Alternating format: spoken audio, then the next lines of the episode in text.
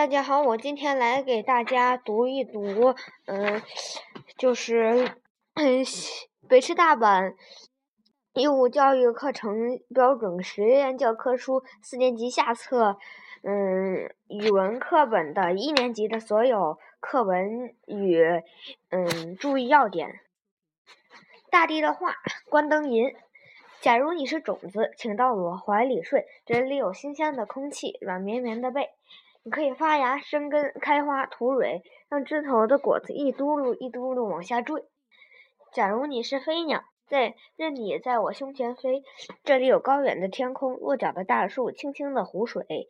你可以在枝丫上筑巢，在枝头上和伙伴相会。无论你唱什么歌，我总觉得很清脆。即使你是游鱼，我要给你足够的水。如果你嫌河小，嫌河窄。你可以沿着小溪穿过江河往海里飞，即使你是小草，我也给你一定的地位。无论谁驱赶把你踏碎或烧成灰，但你的根和籽粒总藏在我的体内。嗯嗯，等严冬过去，春风一吹，你将织成一片绿纱，送给大自然一床绿被。啊，大地是我，我是大地，一切生命的精灵。都是我的宝贝，一切宝藏都在我的体内。语言的魅力，在繁华巴黎大街的路旁，坐着一个衣衫褴褛、头发斑白、双目失明的老人。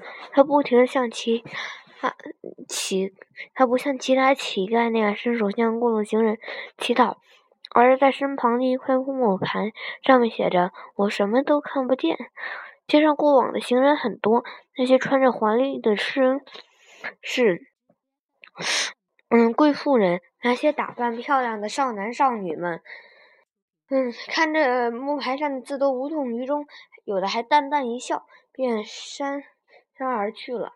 这中这天中午，法国著名诗人让·比浩勒经过这里，他看着木牌上的字，问老人：“老人家，上今天上午有人给你钱吗？”哎，老人满面愁容，叹息着回答：“我我什么也没有得到。”当比哈勒听了，沉吟一下，把木牌悄悄地翻过来，提起笔写上“春天到了，可是”几个字，就匆匆离去了。晚上，当比哈勒又经过这里，询问老人下午的收入情况，老人笑着对诗人说：“先生，不知为什么，下午给钱的人多极了。”让比哈勒听了，也摸着胡子满意的笑了。春天到了，可是这富有诗意的语言产生了这么大的作用，就在于它有非常浓厚的感情色彩。是的，春天是多么美好呢！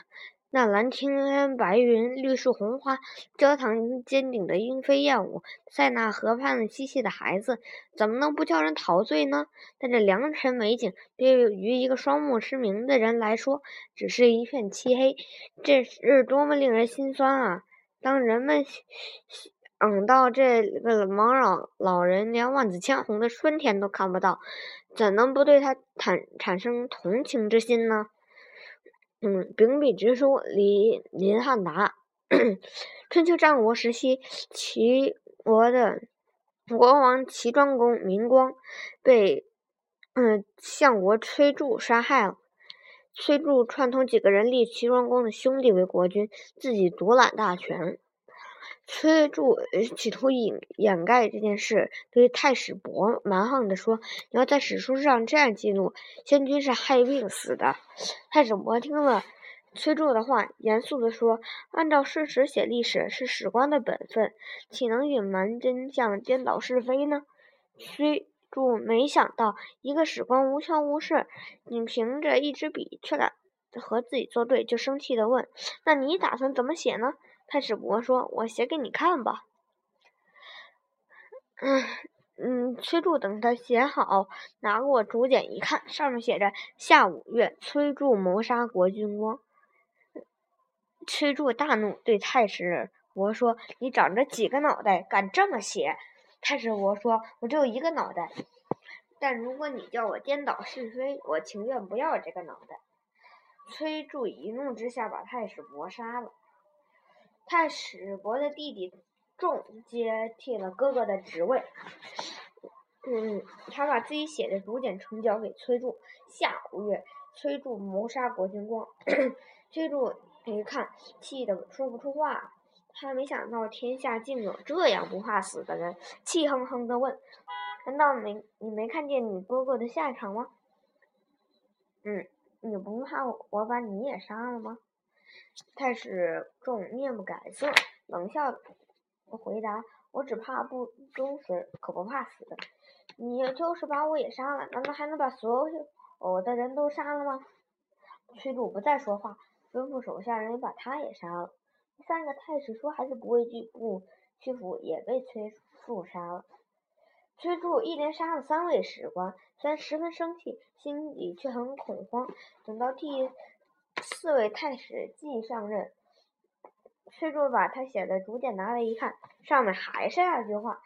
崔杼问：“你不爱惜性命吗？”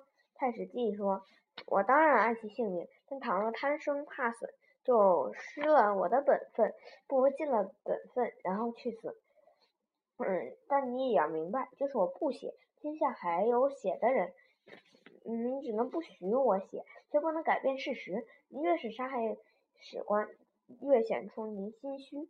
崔杼叹了一口气，只好作罢。太史季拿写好的竹简从崔杼那儿出来，路上碰见南史是抱着竹简和笔迎面走来。南史是对崔对太史季说：“听说三位史官都被杀了，我怕你也保不住性命，是准备来接替你的。”太史季把写好的竹简给他看，南史是才放下心回去了。难忘的话，难忘的一句话。加拿大，玛丽安伯德。随着年龄的增长，我越发越来越发觉自己与众不同。我气恼，我愤恨，怎么一生下来就是兔兔唇？我一跨进校门，就觉得同学们会讥嘲我。我心里很清楚，对别人来说，我的模样极其令人厌恶。一个小女孩，有着一副畸形难看的嘴唇、弯曲的鼻子、倾斜的牙齿，说起话来还结巴。同学们问我：“你嘴巴怎么会变成这样？”我撒谎说小时候摔跤，摔了一跤，嗯，给地上的碎玻璃割破了嘴巴。我觉得这样说，你告诉他们我生下来就是兔唇要好受点。嗯，我越来越敢肯定，除了家里人以外，没有人会爱我，甚至没人会喜欢我。二年级时，我进了伦纳德老师教的班级。伦纳德夫人很胖，很美，慈祥可亲。她有着金光闪闪的头发和一双黑黑的、笑眯眯的眼睛。嗯，每个孩子都喜欢她，敬慕她，但是没有一个人比我更爱她。因为这里有一个很不一般的缘故，我们一年级同学每年都有耳语测验，孩子们依次走到教室里，老师的门边，用右手捂着右边耳朵，然后老师在他的左耳边轻轻说一句话，就再由那个孩子把话复述出来。可我的左耳先天失聪，几乎听不见任何声音，我不愿意把这件事说出来。那样我的同学们会更加嘲笑我。不过我有办法对付这种耳语测验。早在幼儿园做游戏时，我就就发现没人看你是否真正捂住了耳朵，他只注意你重复的话对不对。所以每次我都用假假装用手盖紧耳朵。这次和往常一样，我又是最后一个。每个孩子兴高采烈，因为他们的耳语测验都做得很好。我心想，老师会说些什么？